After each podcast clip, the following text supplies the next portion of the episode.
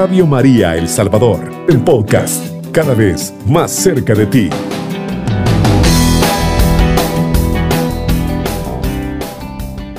Primer milagro en la boda de Caná. Tres días más tarde se celebraba una boda en Caná de Galilea y la madre de Jesús estaba allí. También fue invitado Jesús a la boda con sus discípulos. Sucedió que se terminó el vino preparado para la boda y se quedaron sin vino. Entonces la madre de Jesús le dijo, no tienen vino. Jesús le respondió, ¿qué quieres de mi mujer? Aún no ha llegado mi hora.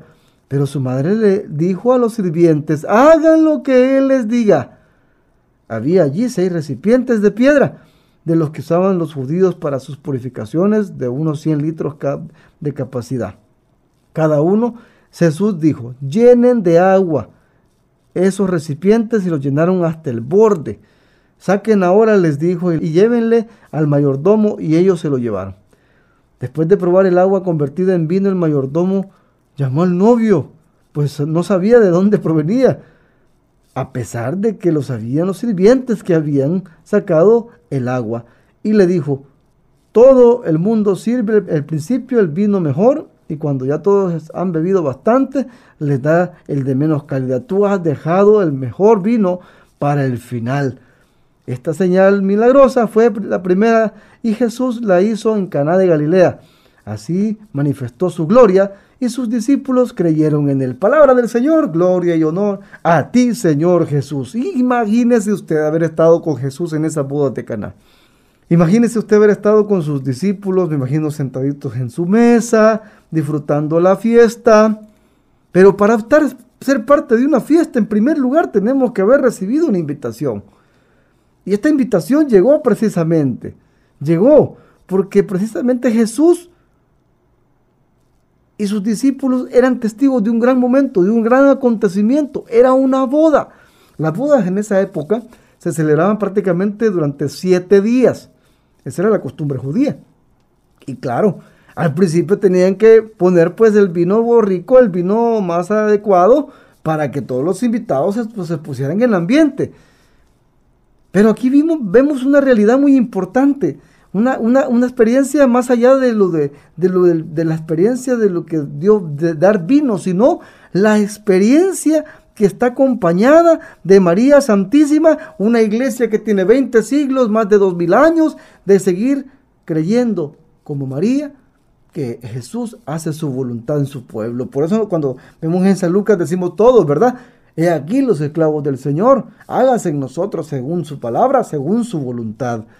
Y por eso es que María Santísima estaba ahí con él, estaba acompañando a su hijo, creyendo que todo lo que se le había dicho desde el principio por medio del ángel iba a ser realidad. Y una de esas grandes hermosas momentos, precisamente cuando Jesús se acerca a esta boda, él nunca esperaba hacer ningún milagro.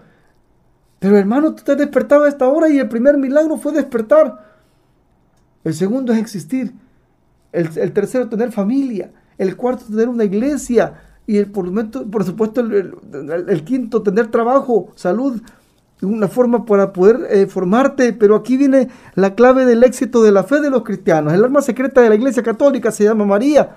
Por eso San Juan Bosco dice que tanto María como la Eucaristía son los pilares fundamentales de la fe cristiana católica. Y es por eso que nuestra madre se acerca a Jesús y le dice, hijo, no tienen vino. Mira la respuesta de Jesús, ¿qué quieres de mi mujer? Aún no ha llegado mi hora. Jesús podía hacer lo que quisiera. Primero ya era adulto. Segundo, era, él sabía quién era, quién era él y quién era su padre. Pero sobre todo, respondió como respondió María al llamado de Dios con humildad y obediencia. Humildad y obediencia. Por eso, en ese momento, mamita María ya no le dijo nada más. Habló ahora con los, siervos, habló con los servidores y les dijo, hagan lo que Él les diga. Hermanos, la palabra de Dios tiene una sabiduría preciosa y perfecta, pero quiere también que nosotros respondamos como María diciéndole, sí, a lo que Él nos diga, sí, a lo que Él nos enseña, sí, a lo que Él nos permita. Que Dios te guarde y te permita seguir creciendo en estatura, en sabiduría y en gracia, Recuerda que las promesas de Dios son tuyas. Si te levantó a esta hora es porque mamita, María también quiere verte en las bodas de Caná, sirviendo a Jesús, llenando hasta el borde tu vida de fe, de amor, de alegría y de Espíritu Santo. Que viva María, que viva la Iglesia Católica, que vivan todos los santos y que también podamos, como San Francisco de Asís, cada día vivir mejor como instrumentos de su paz. Oh alto y glorioso Dios, ilumina las tinieblas de mi corazón y dame fe recta, esperanza cierta, caridad perfecta, sentido y conocimiento, Señor, para que cumpla tu santo y veraz mandamiento. Amén. Estuvimos reunidos en el nombre del Padre, del Hijo, del Espíritu Santo. Amén. Sagrado corazón de Jesús y María, en ustedes confío. Nos oímos en próximas ocasiones. Un gran abrazo fraterno de tu hermano Emilio Mejía desde Radio María El Salvador y desde mi parroquia Jesús de las Misericordias. Alabado sea Jesucristo, con María siempre sea bendito y alabado cubriendo todo El Salvador. Radio María, 107.3 FM.